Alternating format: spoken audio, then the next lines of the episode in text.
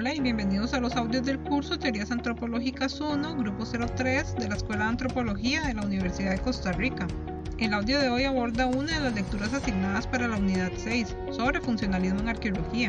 La lectura que analizaremos será el trabajo de María Dolores Soto de 1988, titulado Comentarios en torno a la transición de grupos cazadores-recolectores a agrícolas incipientes, el caso del sur de Jalisco. Les recuerdo que el formato de audios tiene como propósito permitirles mantenerse al día con los contenidos de clase, sin necesidad de estar conectados a una computadora. Pueden seguirnos en diferentes plataformas. Estamos en Anchor, Spotify, Breaker, Google Podcast, Pocket Cast y Radio Public.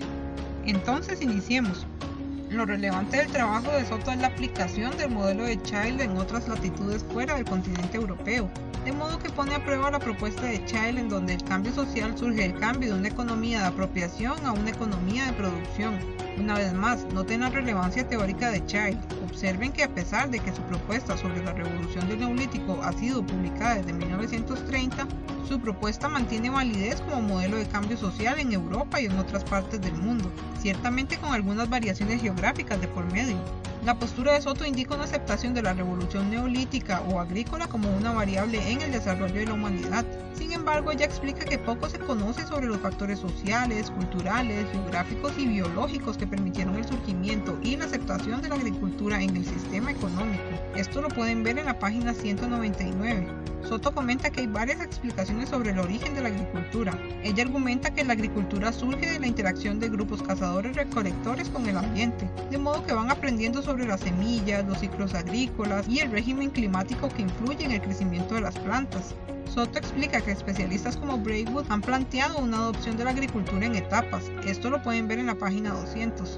Además, el conocimiento sobre el ciclo de la germinación de las semillas es conocido por los cazadores recolectores. Por lo tanto, esto podría considerarse un prerequisito y no una causa del surgimiento de la domesticación de plantas. Soto argumenta que lo relevante no es la discusión sobre la interacción entre humanos y plantas, sino saber sobre el conocimiento generado de dicha interacción y cómo los aspectos de dicha relación influyeron en el inicio de la domesticación de plantas.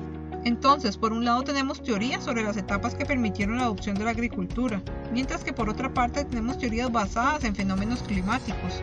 A diferencia de la propuesta de Braywood, que es de carácter general, la propuesta de los fenómenos climáticos es un planteamiento más puntual, de carácter local, que no abarca todo el proceso del surgimiento de la agricultura, también están las teorías sobre la presión demográfica. No obstante, no se ha logrado demostrar si fue primero la agricultura a causa del incremento poblacional o si la agricultura causó un incremento poblacional.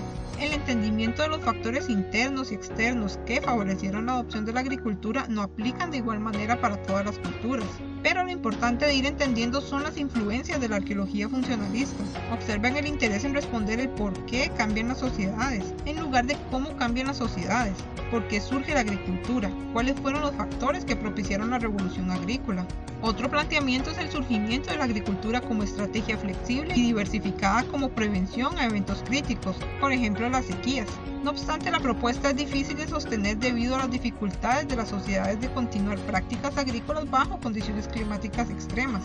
También está la teoría de surgimiento como una práctica no para producir alimentos, sino plantas medicinales o mágicas, pero este planteamiento carece de estudios que lo apoyen. En la página 202 es importante notar las influencias de la arqueología funcionalista en el nacimiento de otras teorías, como el enfoque sistémico, el cual verán en el curso de Teorías Antropológicas 2. Soto nos comenta que el enfoque sistémico es la propuesta más aceptada.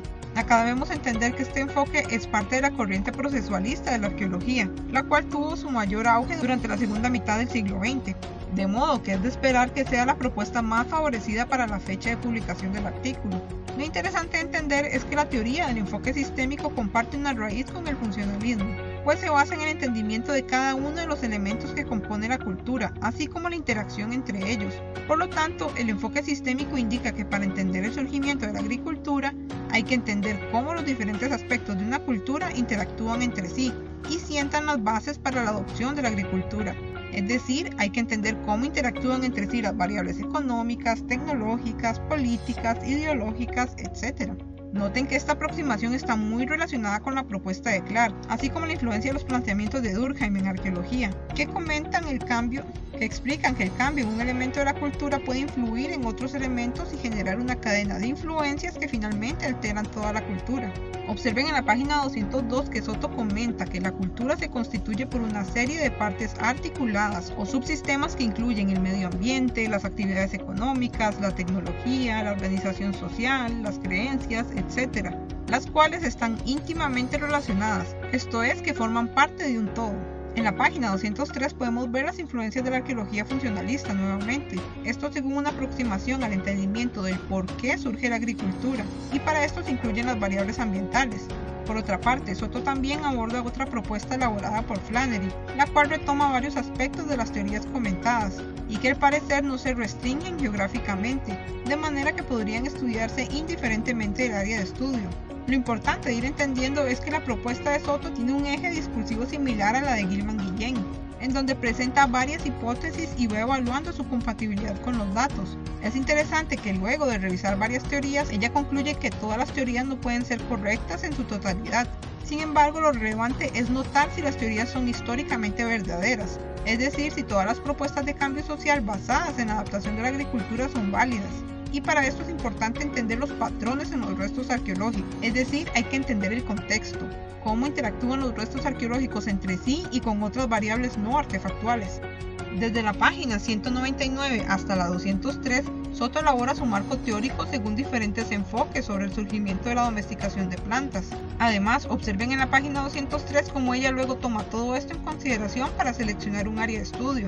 Aunque este no es un curso de métodos o técnicas en arqueología, es importante que también vinculen el uso de la teoría con la metodología. La propuesta teórica de Soto es indispensable para la selección de un área de estudio, pues si el área de estudio no se selecciona según los intereses de investigación, la evidencia que se necesita recuperar posiblemente no pueda ser registrada. Entonces, Soto nos plantea que Jalisco cuenta con los requisitos necesarios para desarrollar un estudio para falsear las teorías descritas. Entre las páginas 204 y 206, ella desarrolla una propuesta de investigación basada en la discusión teórica detallada en páginas previas. La propuesta de investigación de Soto se basa en un entendimiento de la disponibilidad de recursos y su influencia en el incremento demográfico y la demanda de plantas domésticas. Para esto ella considera indispensable entender el comportamiento de los cazadores-recolectores, esto respecto los recursos que utilizan, los ciclos estacionales de desplazamiento, los cambios ambientales y los costos de trabajo y de producción de las plantas silvestres. Finalmente, al igual que el trabajo de Gilman Guillén, el artículo de Soto es una interesante propuesta que evidencia las influencias de la arqueología funcionalista en estudios posteriores. Además es un buen ejemplo de cómo vincular teorías y práctica, de modo que el abordaje de Soto les puede servir de ejemplo para saber cómo desarrollar una propuesta de investigación. Con esto finalizo el análisis de la lectura. Les recuerdo que también pueden consultar los videos y presentaciones de mediación virtual y Google Classroom. Además, en la carpeta compartida de Google Drive tienen a su disposición un folder con materiales adicionales. Quiero recordarles el uso de horas consulta mediante el correo electrónico institucional o cualquier otro medio para enviarnos sus dudas e inquietudes respecto a los contenidos del curso.